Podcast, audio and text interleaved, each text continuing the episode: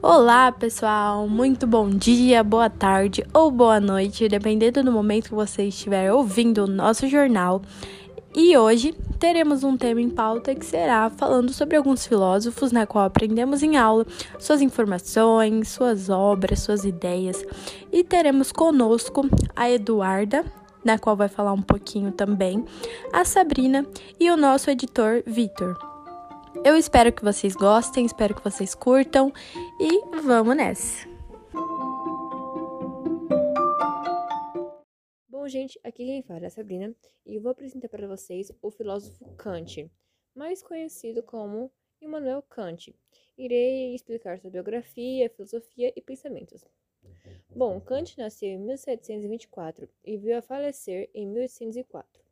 Foi um filósofo de origem alemã, fundador da filosofia crítica, sistema que procurou determinar os limites da razão humana. Sua obra pode ser considerada a pedra angular da filosofia moderna. Agora, falando um pouco sobre sua filosofia. O sistema filosófico kantiano foi concebido com a síntese e superação das suas grandes correntes da filosofia da época, sendo o racionalismo e o empirismo. Com Kant surge o racionalismo crítico ou criticismo, sistema do qual procurou determinar os limites da razão humana. Sua filosofia foi sintetizada em suas três principais obras: Crítica da Razão Pura, Crítica da Razão Prática e Crítica do Juízo. O sistema kantiano pode ser conhecido também como idealismo transcendental, que significa aquilo que é anterior a toda experiência. O próprio Kant dizia, abre aspas, chamo transcendental todo conhecimento que trata não tanto dos objetos como do modo geral de nossos conceitos. Em um e em um todo, seus pensamentos formam e servem como base para a teoria do conhecimento como disciplina e filosófica.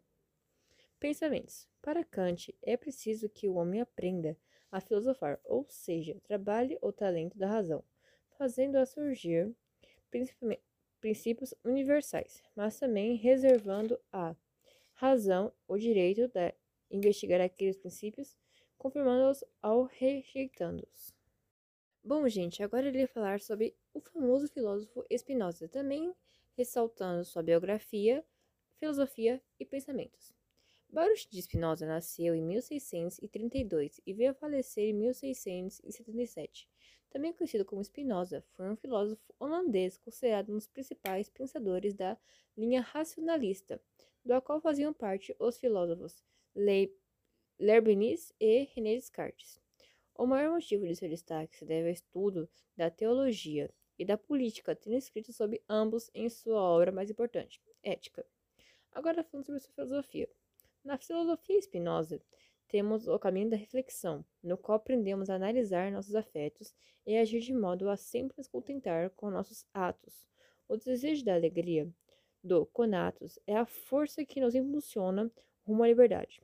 Juntos à razão e emoção, somos capazes de fortalecerem-se e tornarem-se mais capazes de agir.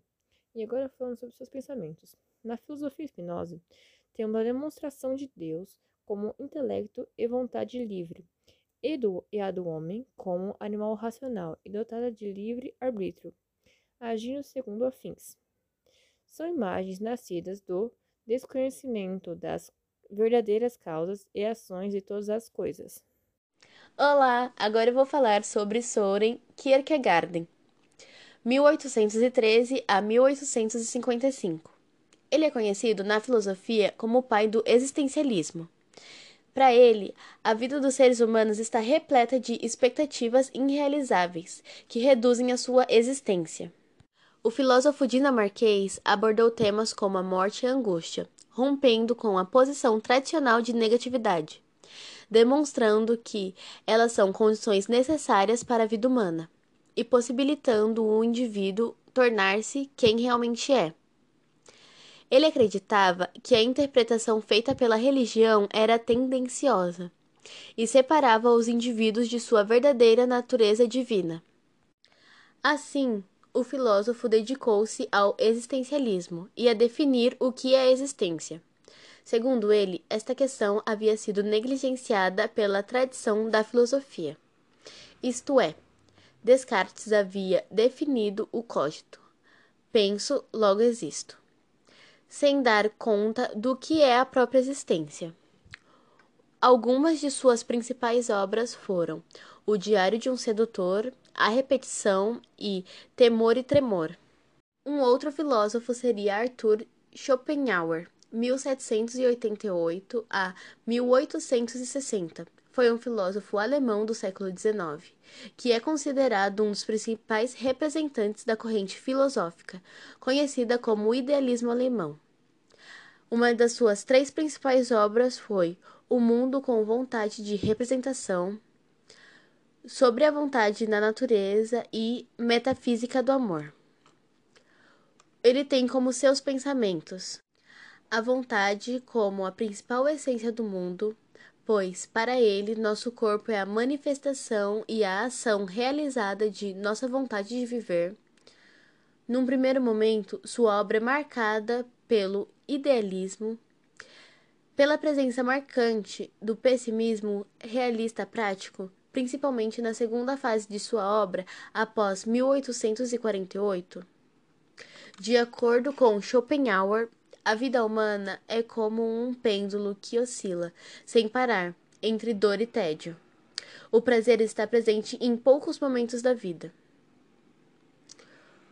O fenômeno é como uma representação subjetiva da realidade. Vida estética como meio de libertação do egoísmo através da arte ou do nirvana. Defender os direitos dos animais. Ideia da moral compassiva. Pois, para Schopenhauer, o amor é um sentimento que tem como finalidade a reprodução de espécies. O único amor a ser elogiado e valorizado é o amor desinteressado da piedade. Então, pessoal, foi isso. Espero que vocês tenham gostado. Espero que vocês acompanhem os próximos jornais. E eu vou ficando por aqui. Tchau, tchau, pessoal.